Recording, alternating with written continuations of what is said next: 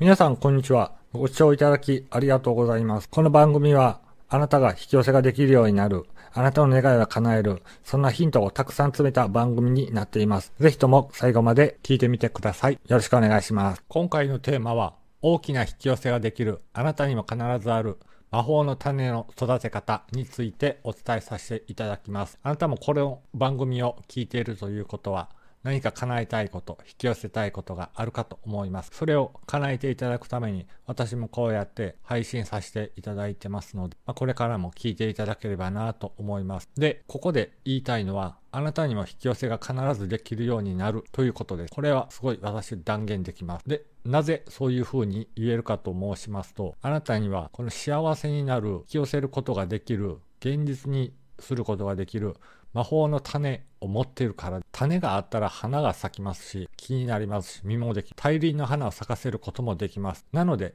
この種を持っているっていうことはあなたが叶うっていうことに間違いないんです。じゃあこの願いを叶えるための種って一体何なのかそれについてお伝えさせていただきます。はい。でこの種をお伝えする前に世の中で一番難しいことって何やと思います？まあいろいろあるかなと思うんですけれども、大金を稼ぐとか、まあ、芸能人とお付き合いする、いろいろと世の中で難しいなって思うことあるかと思うんですけれども、まあ、ここでは0から1を作ることとさせていただき、全くの0から何かを生み出す。だから無から有を作るっていうことです。まあ、これって簡単に考えたらすごい難しいなと、パッと思ったらそういうふうになるかなと思うんですけど、確かに0から1を作る結構天才な人のイメージあるんですけれども、もしね、今、あなたがこれを聞いて0から1を作ることが難しいと思ったら、もうはっきり言います。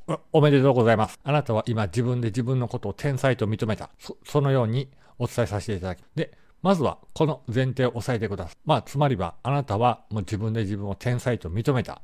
自分は天才だと言った。自分は天才だ。っていうことを、この話の前提とさせていただきます。はい。で、なぜあなたが天才か、願いが叶うかって言いますと、0から1を生み出す。で、この1に注目していただきたいんですけれども、1だから少ないっていうわけではないんです。例えばですけれども、まあ、ダイエットを志して5キロ痩せようと思ってダイエット一生懸命1年頑張ったのに1キロしか痩せなかったとか、そういう経験あるかもしれません。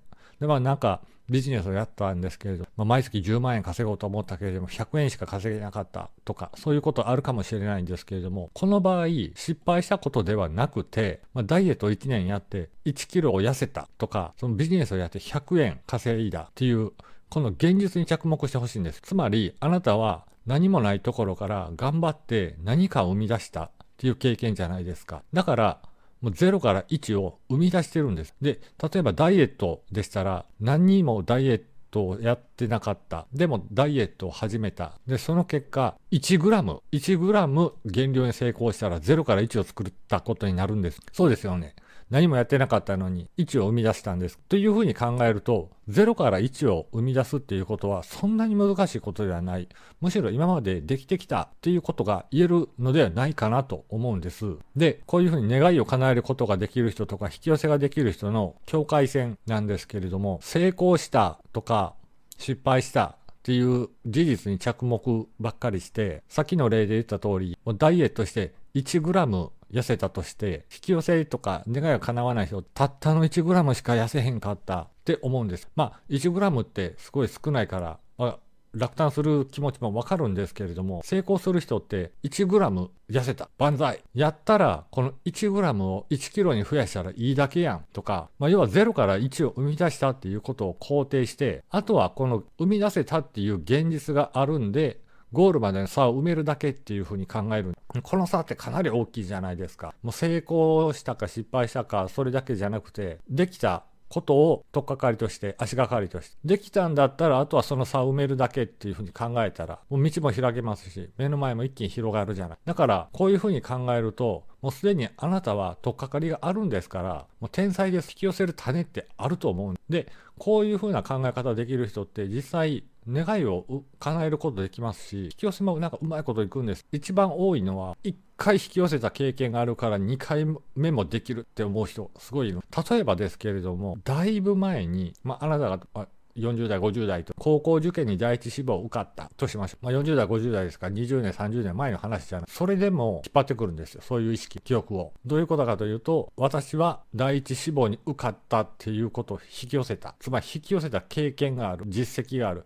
だから2回目もできる。だから私はダイエットできる。みたいな感じで、引き寄せた経験とか実績を引っ張ってきてつなげるっていう風なことを結構やってる人多い。だからすごいこの感覚って大事なんで、ぜひとも覚えておいてほしいなと思います。なので、0から1を作るっていうことはとても難しいわけではなくて、むしろすごい簡単、もうできてるんです。できてるんですから、もうそれを活かす。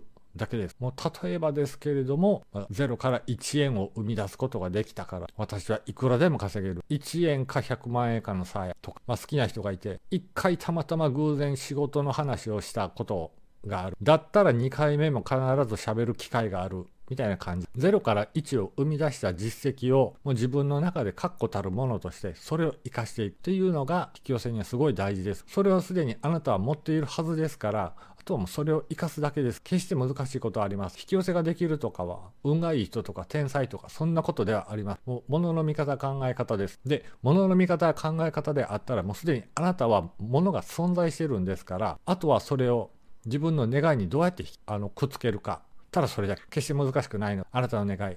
たくさん叶えていきましょう。今回は以上です。最後まで聞いていただきましてありがとうございました。